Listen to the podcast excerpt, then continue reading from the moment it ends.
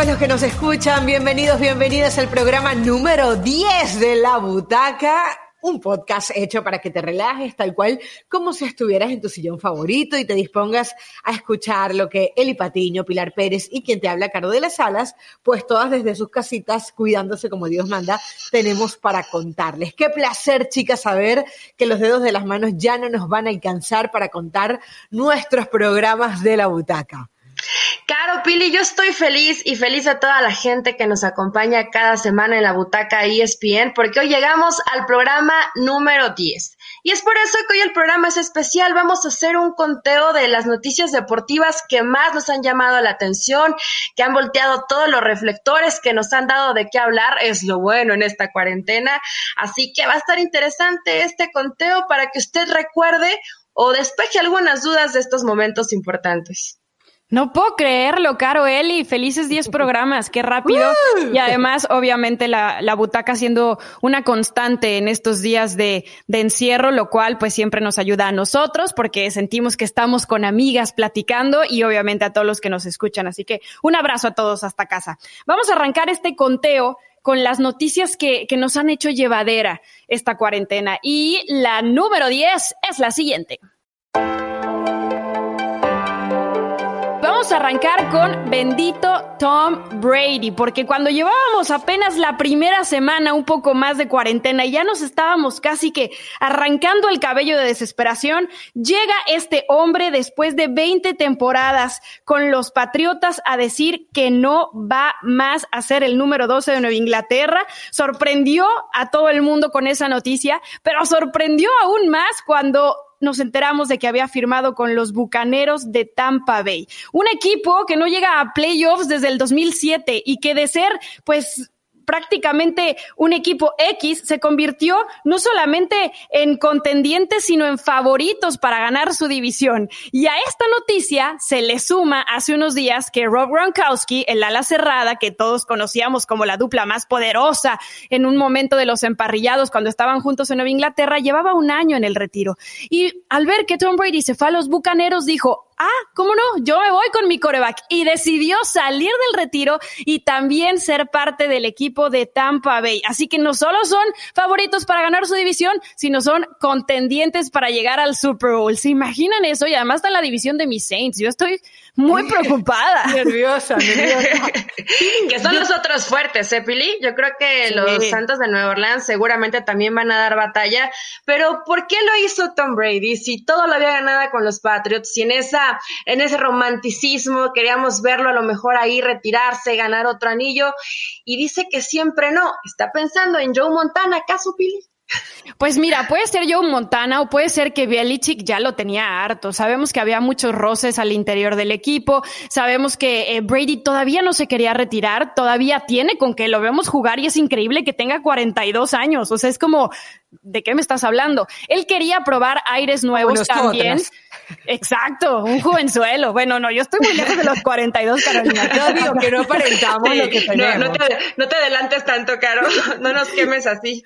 Pero la realidad es que ya había muchos roces internos y, y también la familia de Tom Brady de alguna manera le, le pidió que por favor le bajara un poco a su ritmo porque también quieren tenerlo más. Entonces hace este cambio, por cosas un poco más familiares y personales que por el tema deportivo, pero al final está saliendo perfecto en todos los sentidos. Nadie se imaginó que los Buccaneers iban a tener todo ese arsenal. No solamente son de las mejores defensivas, sino que ahora a la ofensiva están intratables. Eso te iba a decir, Pili, porque cuando se va Tom Brady y dice, bueno, me voy a los Buccaneers, pareciera que, eh, o por lo menos la sensación que daba, era que era como Tom Brady contra el mundo, pero resulta que se han ido armando, por lo que he visto, eh, parecía que se estaba yendo de un equipo que obviamente es, es siempre protagonista. Una como dinastía. Los Patriots, y, y yo no sé si el día de hoy la sensación que queda es que ahora los Patriots están como solitos, como a la como que vamos a hablar de los, de los, de los patios como el equipo post era Tom Brady y, Sí. y se siente que ahora los Buccaneers son como ese equipo fuerte, ¿no? Así va a ser, o sea, hay un antes y un después de Tom Brady, Belichick en los Patriotas, eso es seguro. Lo que sí es la pregunta ahora de queremos ver si realmente estos Buccaneers, que además reciben el siguiente Super Bowl en casa, eh, tienen para, para llegar o para ganar uno con Tom Brady sin Belichick. Entonces ahora vamos a ver realmente quién era la cabeza de esos Patriotas, quién era el que hacía y lograba ganar esos Super Bowls. Pero obviamente con Brady y Gronkowski ganaron tres anillos juntos. La cosa está difícil para los rivales.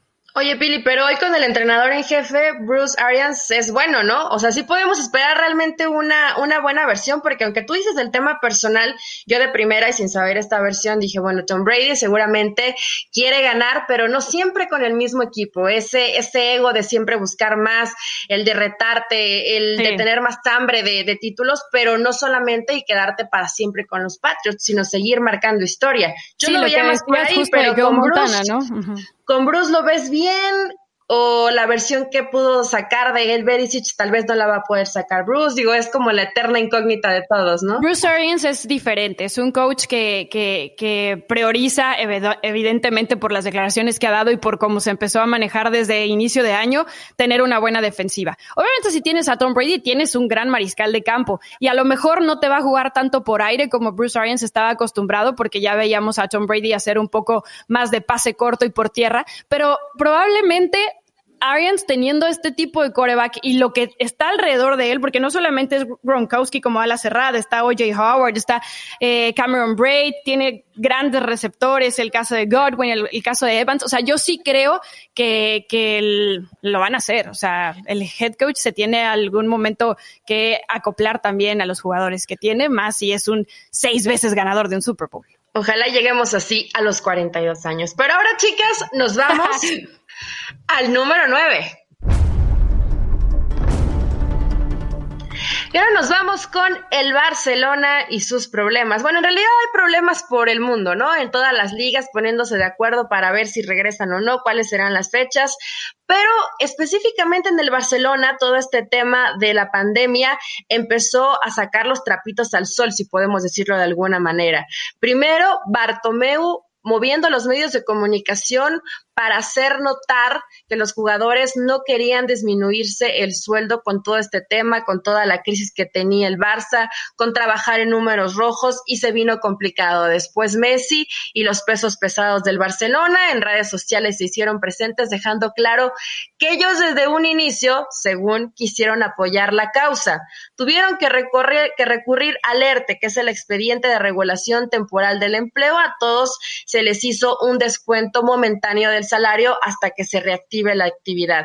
¿Qué está buscando Barcelona, evidentemente, después de que se reanude la liga, que ya lo dijo Javier Tebas, que se pretende que el 28 de junio ya arranquen con todo, van a regresar con entrenamientos aislados, primero en trabajos de pequeños grupos de cuatro personas y de a poco van a ir incorporando más gente.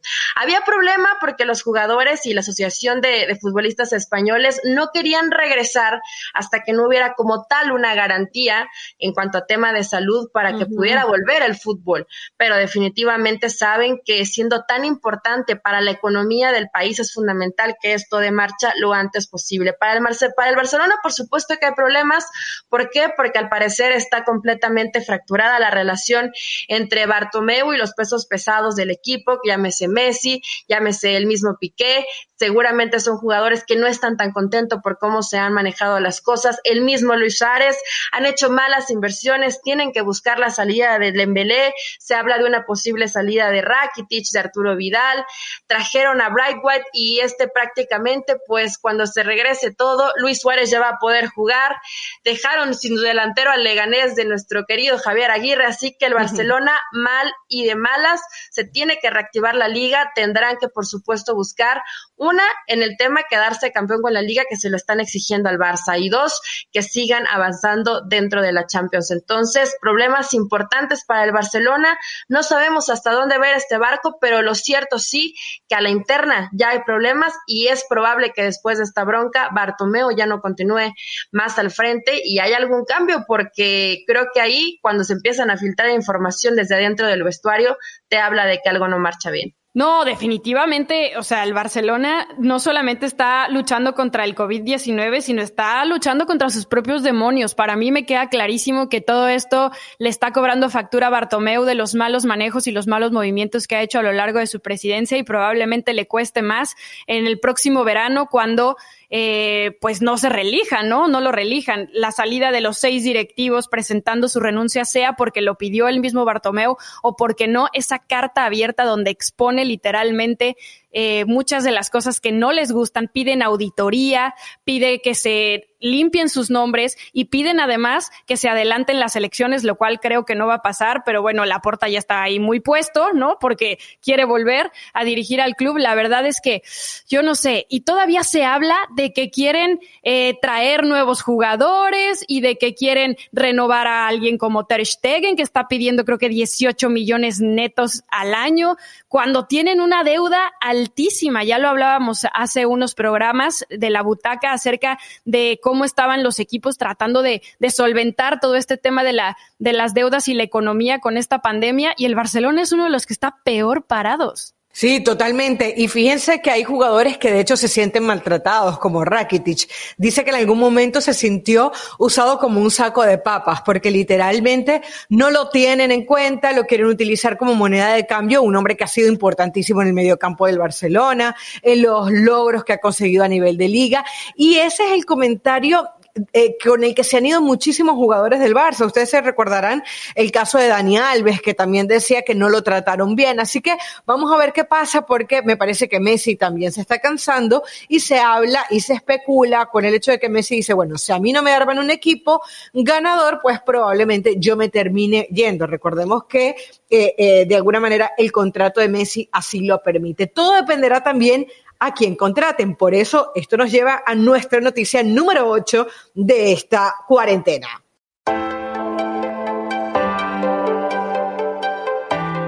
Y en esa noticia número 8 vamos con Lautaro Martínez. Le salió competencia a Neymar, chicas, porque todo el mundo decía, bueno, sí, Neymar es el compañero perfecto, Messi lo quiere, tiene la oportunidad de llegar a tres años con el PSG y tiene la oportunidad de irse, pero hay una realidad que es por más que la, ese, esa NMS, ¿no? Ah, no, MNS, era que se, no, MCN.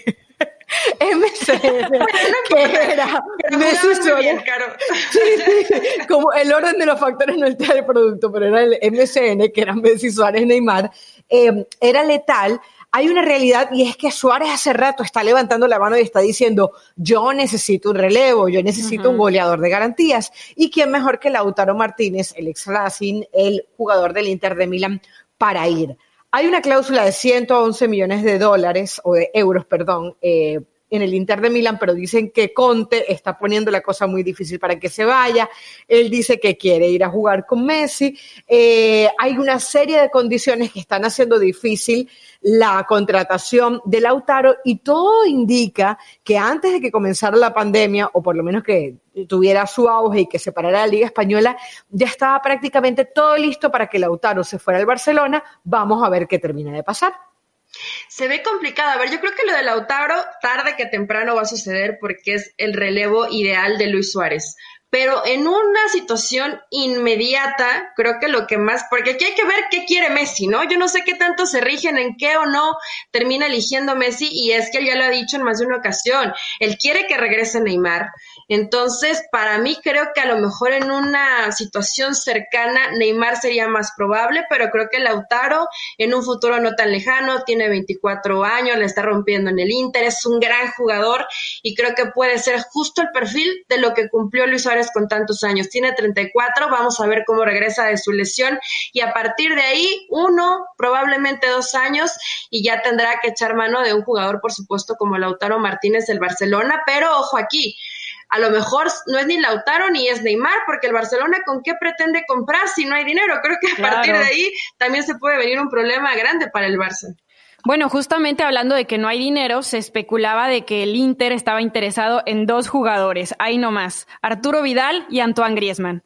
Obviamente el Barcelona, no sé, de Vidal puede ser que se desprenda, pero de Griezmann incluso creo que lo pedían cedido, no creo que lo vayan a hacer. Y es que obviamente estamos pensando en que cuando llegó Griezmann hablábamos de lo mismo, es que Luis Suárez necesita un recambio y Griezmann no era el indicado para hacerlo, pero ellos querían Antoine Griezmann. Hoy Lautaro pues suena muy bien, pero el Barcelona, repito, tiene una deuda de más de 115 millones de euros que, que, que tiene números rojos. ¿Cómo le van a hacer? No van a intercambiar a todos los jugadores que desee el Inter por un chico de 22 años que sí, lo está haciendo muy bien, pero que tampoco te garantiza ser el salvador de un equipo que sus problemas más ligeros están en la cancha, porque todo lo de afuera está tremendo. Incluso Fabio Capello, ya saben que Capello siempre cuando habla hay que escucharlo, le recomendó a Lautaro, no te vayas al Barcelona, quédate en el Inter, estás creciendo, te falta por madurar. Si tú te vas al Barcelona, vas a ser suplente no sé cuánto tiempo, porque claro, Luis Suárez aprovechó en un acto de rebeldía para operarse sin el permiso adecuado de la rodilla, pero esta pandemia le está ayudando muchísimo a la recuperación. Entonces, como decía Eli, ya está listo para jugar. Bueno, pero ahora vámonos entonces en nuestro conteo de las noticias más ruidosas de esta cuarentena con la número 7.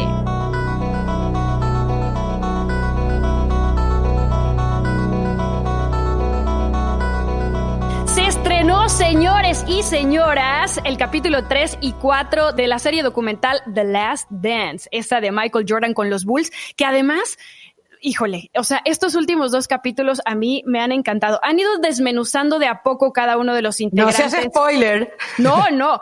Bueno, tal vez sí un poquito, un poquito, pero, pero es para, que, para que se den cuenta de que vale muchísimo la pena. Han ido desmenuzando las personalidades. Veíamos el primer capítulo prácticamente todo lo de Jordan, el segundo lo de Scottie Pippen. Bueno, pues este 3 y 4 se trató uno de Dennis Rodman y otro de Phil Jackson. Y es que cuando vemos el cambio que tuvo Rodman, un Rodman que eh, pertenecía a los Pistons y que fue parte de esos bad boys que le hicieron la vida imposible a Michael Jordan, eh, por lo menos esas dos temporadas que ganaron el título, que fue en la 89 y en la 90. Después se fue a los Spurs y cuando llega a los Bulls es otro, o sea, pero es otro. Literal. Isaiah, sí, Isaiah Thomas lo describe en el documental como un chico inocente y una hermosa persona. Cuando llegó a los Bulls ya era el loco, el libre, el aventurero, el que se pintaba el cabello, el que o sea, el que se hacía fotos en la bañera, sí, todas Ajá, exuberantes. Al que encontraron una vez dormido en su camioneta con, con un arma al lado, o sea, y yo digo, ¿en qué momento pasó eso? Bueno, pues parece que todo fue por influencia de Madonna y otras de sus novias, todo lo explica en, la, en, el documental y serie. Mira, Pili, tú sabes que aparte, en la parte deportiva, también se ha abierto una polémica, ¿no? Por el tema de que dice, bueno, ¿cómo hubiese sido eh, eh, la dupla de Michael Jordan si no hubiese tenido a todos estos a su alrededor? Y hablan de cómo eh, influyó la llegada de estos diferentes jugadores en el rendimiento de Michael Jordan, que no había podido ganar con los Bulls hasta ese momento. Entonces, bueno, hay una serie de cosas interesantes que se habla y creo que es la gran virtud de, las dance, ¿no? Que te muestra el detrás de cámara, que te muestra las historias personales, pero que también abre paso al tema deportivo. Cada capítulo es de alguna manera eh, la causa para que la gente empiece a hablar, a especular qué pasó con Jordan, qué se logró, qué no se logró y, deja, y no deja de ser interesante,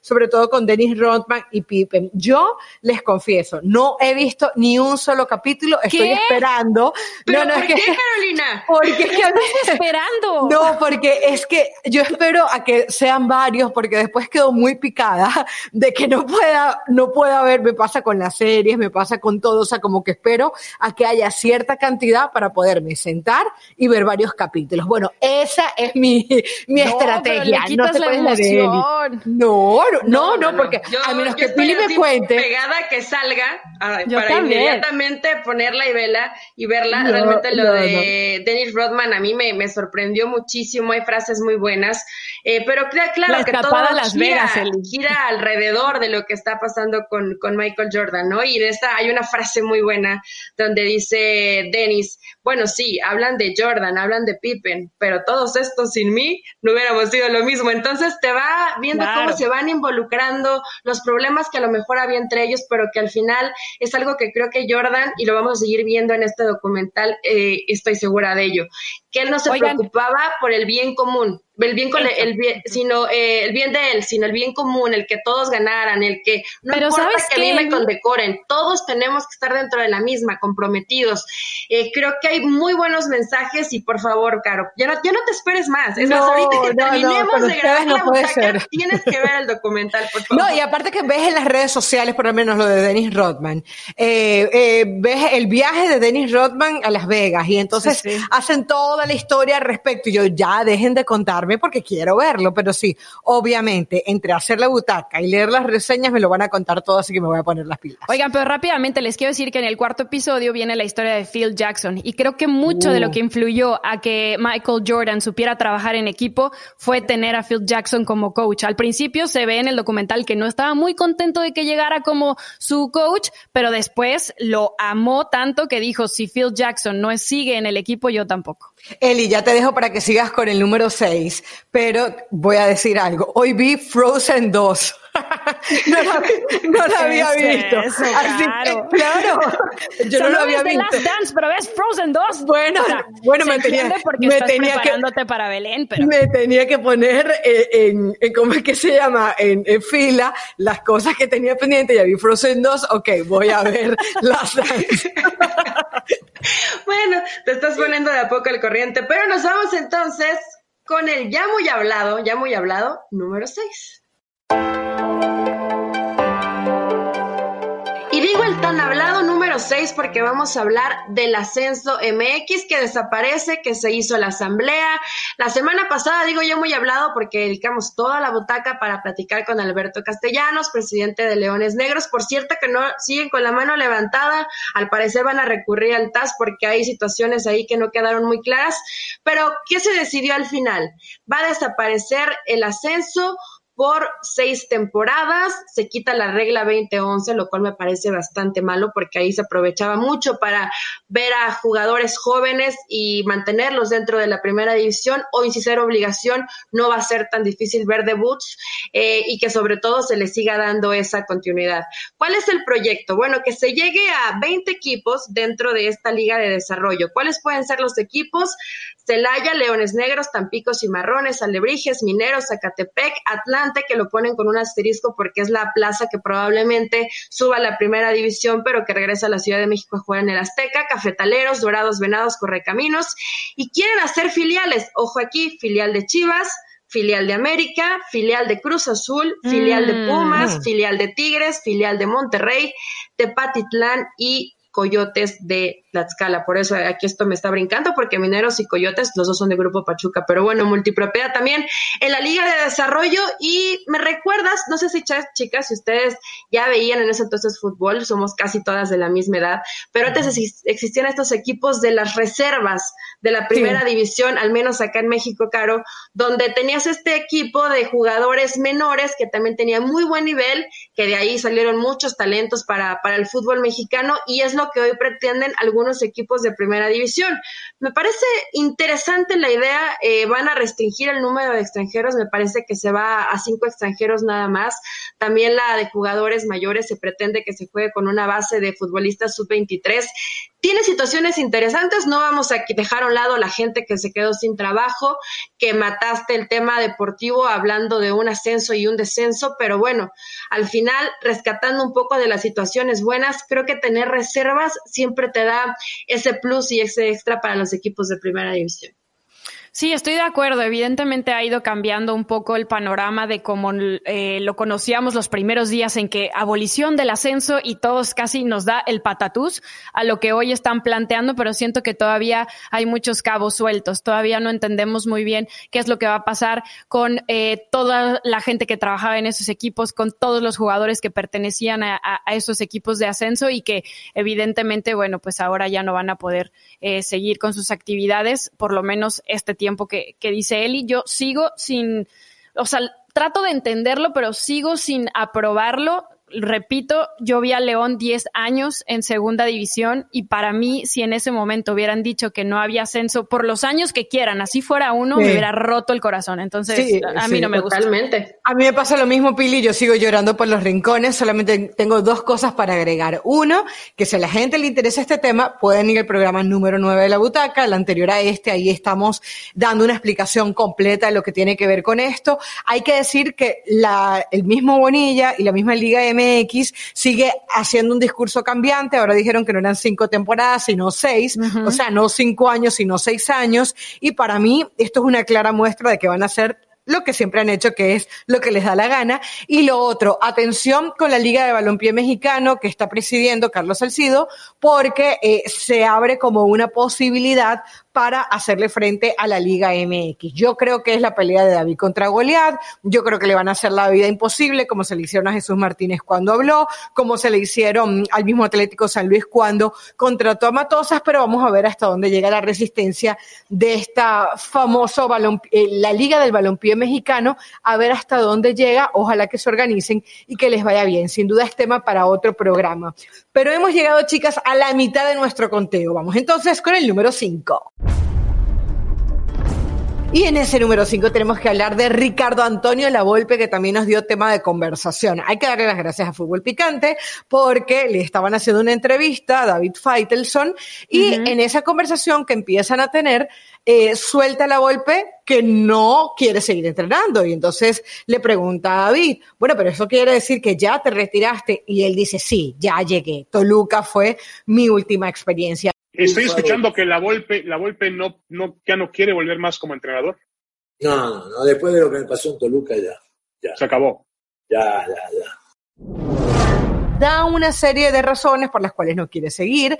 Eh, dice, por ejemplo, que el tema del trato con los periodistas, que yo creo que ha sido una de las grandes críticas, sobre todo de él hacia los periodistas, no tanto de los periodistas. Mutuamente, es una relación de amor y odio. ¿eh? Sí, sí. Eh, yo creo que la soberbia ha sido el gran talón de Aquiles de Ricardo Antonio Lavolpe, porque nadie desconoce sus conocimientos, valga la redundancia, de fútbol, pero esa manera de siempre sobrar a los demás, de que ustedes no saben y yo sí sé, yo descubrí al último jugador del América, etcétera, como que siempre lo hace un poco fastidioso y además de eso no gana títulos. Entonces uno dice, ya va, es demasiado ego para una persona que sabe de fútbol, pero no es Mourinho, que, que, es odioso, pero que tiene títulos encima, ¿no? De todas maneras, yo creo que los eh, conocimientos de Ricardo Antonio Lavolpe nadie los puede quitar. Recordemos que viene de una escuela de Menotti y él tiene, yo creo que dentro de todas sus características, una de las cosas que yo más destaco, destaco de Lavolpe es que aunque no terminó jugando con ese eh, juego propositivo, es un tipo que nunca tuvo miedo, no tuvo miedo para hablar, no tuvo miedo para jugar y de alguna manera transmitía eso a sus jugadores más allá de los problemas que podía tener en el camerino. Sí, lo de Ricardo Lavolpe es un fenómeno extraño. Creo que al final Caro Pili deja una escuela porque está la corriente de, de Ricardo Lavolpe y de La Puente, ¿no? Son esas dos corrientes dentro del fútbol mexicano, unos ganando más títulos que otros. El caso de Ricardo Lavolpe con ese fútbol bonito, ofensivo. Imagínense que hizo jugar bien al Atlas, un Atlas donde Andrés Guardado ya se hizo presente en, en redes sociales y agradeció todo el apoyo. Creo que Ricardo Lavolpe evolucionó tal vez en, sus conocimientos tácticos, pero no en la forma de transmitirlo, de entrenarlo y de cómo tratar al jugador. Eh, estuve charlando un poco con el Kikín Fonseca y dice, bueno, es que a lo mejor esas eh, mentadas y horas de trabajo, interrupciones y correcciones y correcciones te funcionaba antes, pero hoy al jugador eso le cansa, hoy los entrenamientos son de 45 minutos, una hora, hoy al jugador ya no le gusta que le hables de esa manera, no le puedes mm. hablar a todos por igual porque al final tienes que convencerlo, pero los perfiles son distintos. Hay un jugador que le gusta que le grites, pero al otro que si le gritas se molesta y no te va a hacer caso. Entonces, creo que en el trato del jugador a Ricardo no le terminó por, por ir evolucionando conforme evolucionó su conocimiento. Es un tipo que sabe mucho, sí, que no lo acompañan los títulos, también es cierto, pero que deja una escuela en el fútbol mexicano y que creo que si lo saben utilizar en algunas fuerzas básicas o inclusive con selecciones, Ricardo Lavolpe es un gran formador de talentos. Entonces, ahí tienen para, para servirse la mesa, que no, a uno puede caerle o no muy bien, es complicado de repente, y sabes que no sé si ustedes lo notaron o les tocó entrevistar en algún momento a Ricardo, eh, que cuando platicaba con mujeres te, siempre aplicaba el, sí sabes, ¿verdad? Eh, sí, sí sabemos, Ricardo, no sabemos de fútbol, pero de pronto, ¿no? En, esta charla de, tener este conocimiento táctico, bueno, pues él siente que se la sabe de todas a todas, y seguramente sí, pero pues en esa situación de, a mí me parecía a veces hasta un tanto gracioso, ¿no? Que, por supuesto que sabe de fútbol, pero no es la única persona en el mundo que sabe de fútbol, Ricardo Lavolpe. Y ahora quiere ser directivo, entonces eh, me parece que sí se podría aplicar todo su conocimiento en otra o sea, en otra faceta, ya no de técnico. Pero yo con qué me voy a quedar de, de la golpe. A ver, me voy a quedar con que es un gran estratega, eso no se lo quitamos, un gran formador de jóvenes. Me quedo con esa selección que fue al Mundial del 2006, que pasó caminando y que la verdad, digo, terminó haciendo el mismo papel que se hace cada mundial, pero dejó muy buenas sensaciones, también tenía una generación buenísima. Me quedo con un, con un hombre que no sé por qué siempre tuvo problemas con las estrellas, muy probablemente porque intentaba tratarlos al tú por tú igual que a los demás y a veces a las estrellas del fútbol mexicano eso no les gusta. En general. Sí, en general, también, es cierto. Eh, un técnico que a lo mejor pues no, no fue muy ganador porque en realidad si vemos una Copa Oro y si vemos aquel título de Atlante, y yo creo que el de Toluca también se lo tendríamos que dar porque prácticamente lo hizo fue de la golpe y al final, bueno, pues no, no estuvo ahí en la final, pero también de ahí en fuera creo que, que, que es un técnico, pues, medio genio, medio loco, pero bueno, también ya sabíamos que había llegado prácticamente a su fin. Así que con eso me voy a quedar de Ricardo Antonio Lavolpe. Un buen recuerdo entonces de esa Confederaciones del 2005 también, que para muchos ha sido la mejor selección mexicana de todos los tiempos. Y de ese número 5, vámonos en el conteo al top 4. Número cuatro tenemos la declaración de la cuarentena. Agárrense oh. los que traen peluca, ¿no? es cierto? bueno, resulta que en esta cuarentena, como ustedes saben, pues muchos estamos haciendo Instagram Lives con diferentes atletas, amigos, conocidos. Y Sergio Dip, nuestro compañero de ESPN, tuvo una plática muy interesante con Javier el Chicharito Hernández a Qué raro. de su red social. Y vamos a escuchar un poco lo que dijo el Chicharito recordando aquel gol de, que hizo justamente con el Real Madrid frente al Atlético en los cuartos de final de la Champions League, del cual, por cierto, se acaban de cumplir cinco años. Era como una graduación, ¿sabes? Es, pues sí, soy de los mejores jugadores del mundo. Aunque, haya, durado un partido, aunque haya durado. Y te parece también igual en Manchester, por eso en ese gol es que es, es, soy de los mejores jugadores del mundo, aunque dure 10 segundos, güey. Me da igual. Yo no vengo aquí por, por cantidad, yo vengo por calidad. Entonces lo disfruté. Ahí está. Para mí, en algunas de las críticas han sacado un poco de contexto la declaración de Javier Hernández. Totalmente. Entiendo que el tema fue, eh, o sea, ser de los mejores jugadores del mundo. Sí, pero porque en ese momento que marcó el gol con el actual campeón de la Champions, porque el Real Madrid venía de ganar la temporada pasada esa Champions y esa, esa justamente el 2014-2015 la ganó el Barcelona, pero anotar ese gol que los mantiene con vida para ir a las semifinales contra la Juventus, claro que te tienes que sentir así porque además estás jugando en uno de los clubes más grandes del mundo. Entonces, yo creo que muchos sacan de contexto que la declaración fue como que lo estuviera asegurando en este momento. Hoy yo soy de los mejores jugadores del mundo. Habla de, del momento en el que marcó el gol. No sé ustedes qué opinan. No, totalmente. De hecho, yo dije eso, eh, lo sacaron de contexto en la, en la cuenta de Twitter de Jorge Ramos y su banda y se podrán imaginar cómo me cayeron la lluvia de críticas, porque pareciera que yo, hubiera, que yo hubiese dicho, como muchos creen que Chicharito dijo que él había sido o, o es el mejor jugador del mundo.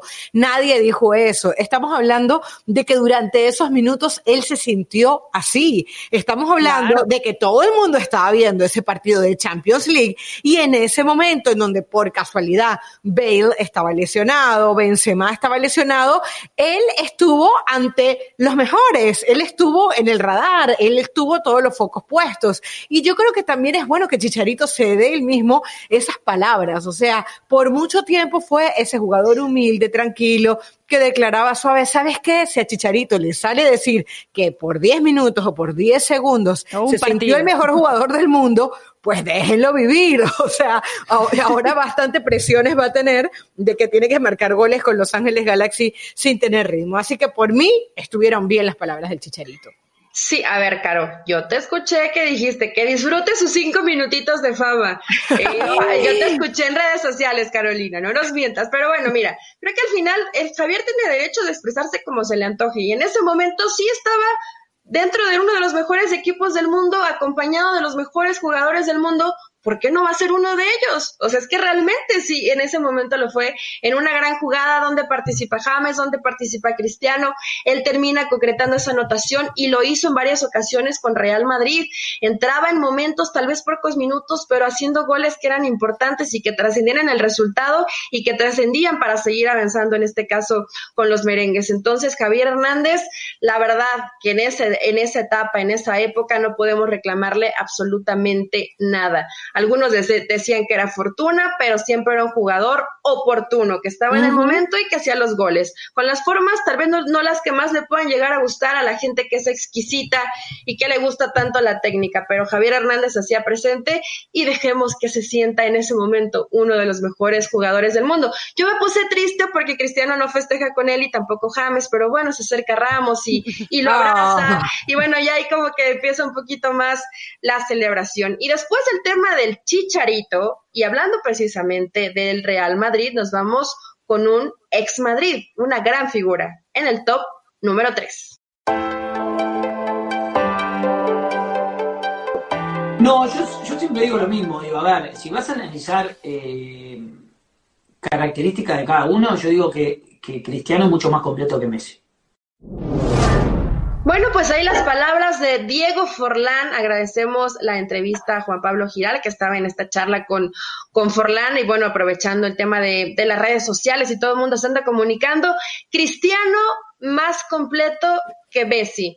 Yo no estoy de acuerdo. Cristiano es un jugador que se ha construido a través de la disciplina, a través de la potencia física y Messi es un tocado por los dioses técnicamente. Entonces son jugadores distintos y no me gusta que se les sigan comparando. Hay que seguirlos disfrutando porque ya nos queda poquito tiempo. Hay que disfrutarlos, chicas.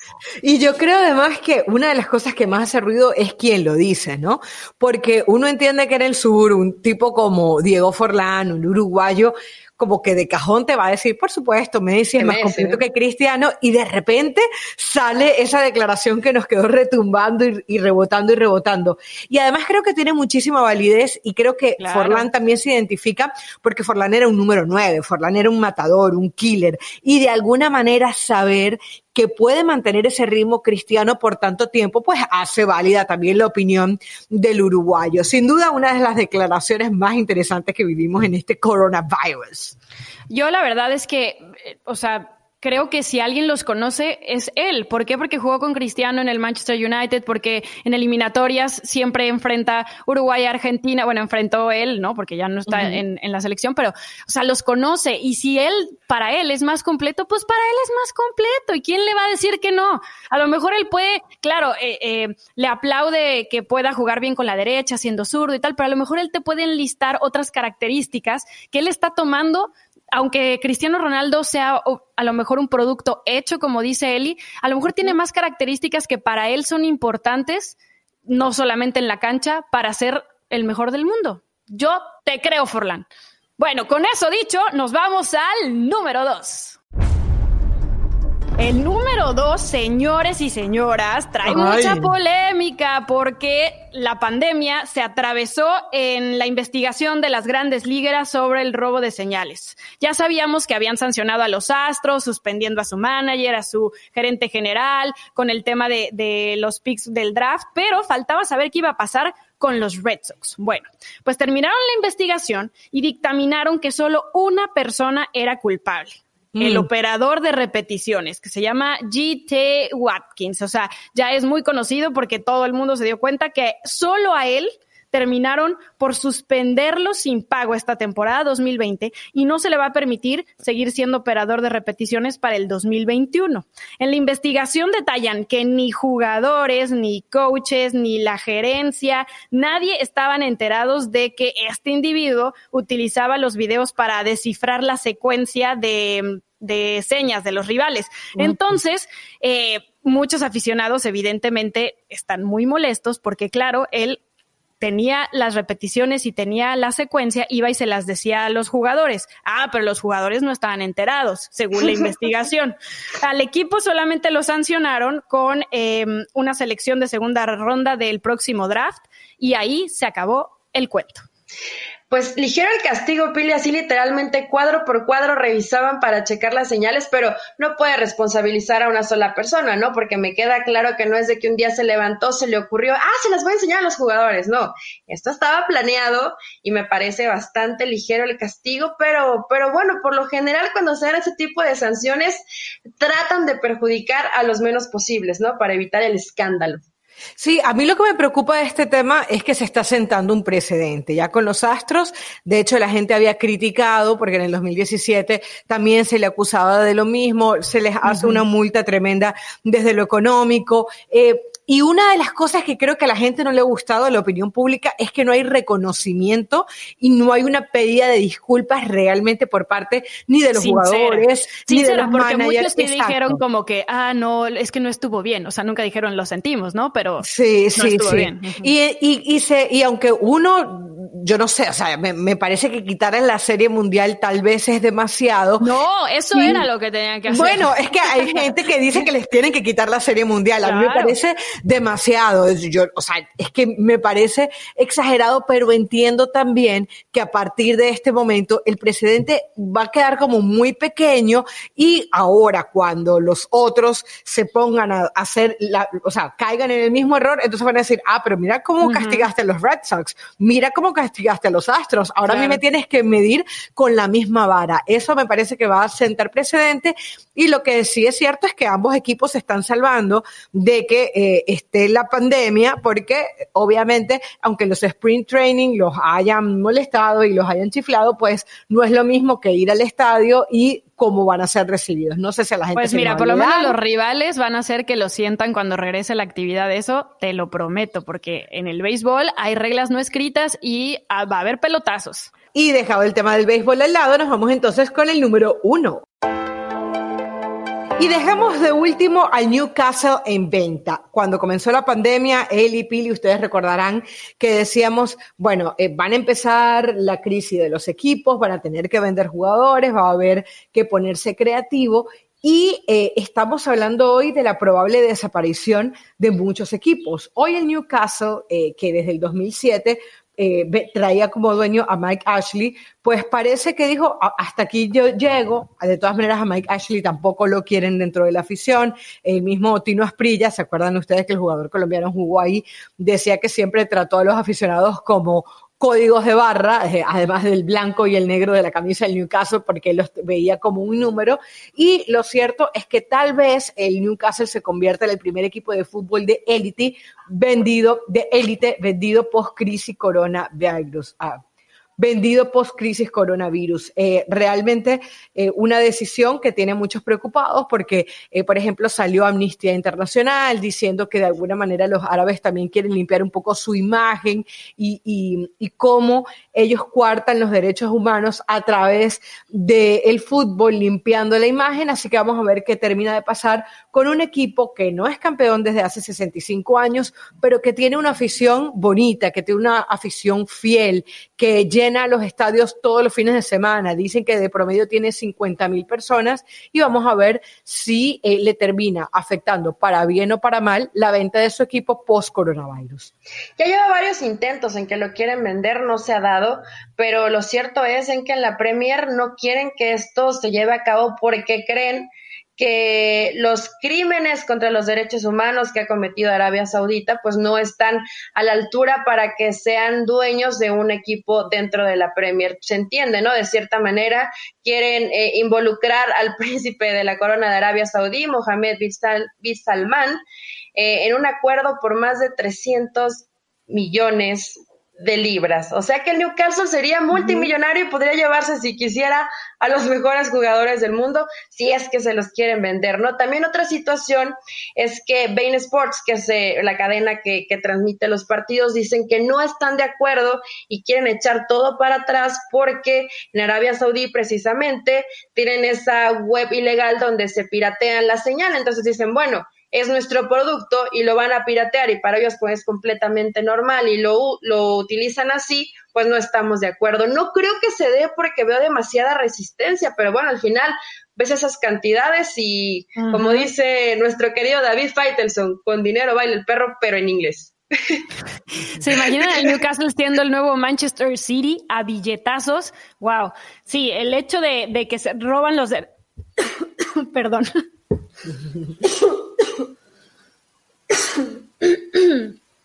Jesus, perdónenme. Eh, 3-2. ¿Se imaginan al Newcastle siendo el nuevo, el nuevo Manchester City a billetazos? Obviamente lo que dice Eli es muy cierto, el robo de los derechos comerciales de la Premier en Arabia Saudita es fuerte y sí, es uno de los países que está más señalado por hacer el sports washing, este término que se refiere a lavar un poco su imagen por medio del deporte. Yo la verdad es que independientemente de que haya tanta oposición, creo que al final, eh, si el interés es que permanezca el equipo, van a terminar cediendo a quien lo pueda comprar. Bueno, señoritas, y así con este tema del Newcastle terminamos nuestro top 10 de las noticias que más han sonado durante esta cuarentena, con Tom Brady, con el Barcelona y sus problemas, con Lautaro, con las Dance, con el ascenso desaparecido, la Volpe, Chicharito, Cristiano, los Red Sox y finalmente veremos qué pasa con el equipo de la Premier League. Es momento de irlos despidiendo, pero por supuesto la última y nos vamos. Y en esta última y nos vamos, recordemos que la UEFA dio hasta el 25 de mayo para que las ligas digan qué va a ser de su futuro. Ya Holanda dijo no va más, por cierto, hay una cantidad de demandas por parte de algunos equipos a la liga holandesa porque dicen, bueno, eh, nosotros íbamos a subir, estamos hablando de equipos de la segunda división que ya tenían su puesto prácticamente ganado y ahora dicen que van a desaparecer si no logran ir a primera. Francia también a través de su presidente dijo no va más el fútbol en España por otro lado, están aprobando los entrenamientos individuales a partir del 4 de mayo y eh, bueno, veremos a ver qué termina de pasar en cada una de las disciplinas durante estos días. Y en esta última y nos vamos, tenemos que decir que la UEFA dio hasta el 25 de mayo para que las ligas digan qué va a ser de su futuro. Ya Holanda y Francia dijeron que sus campeonatos quedan suspendidos. Estamos en alerta de qué va a pasar con Bélgica, que había dicho, bueno, sí, Brujas va a ser campeón, pero no se sabe todavía qué va a pasar con el descenso, con el ascenso. En España ya aprobó el gobierno que los entrenamientos individuales se den a partir de este 4 de mayo. En el caso de los Warriors dicen que están operando como si la temporada hubiese acabado. Ellos ya no tenían prácticamente chance para los playoffs, así que veremos en qué termina todo esto. Señoritas, ha sido un placer hacer este top 10 junto a ustedes, hacer junto a ustedes estos 10 programas de la butaca y esperamos que la gente también lo disfrute tanto como nosotros. Esperamos sus suscripciones y comentarios. Sí, que nos platiquen. Un gustazo llegar a los 10 y esperemos que a los ceros se vayan acumulando. Síganla pasando bien y recuerden, hay que quedarnos en casa que sean 100, que sean 1000. Chao, chao.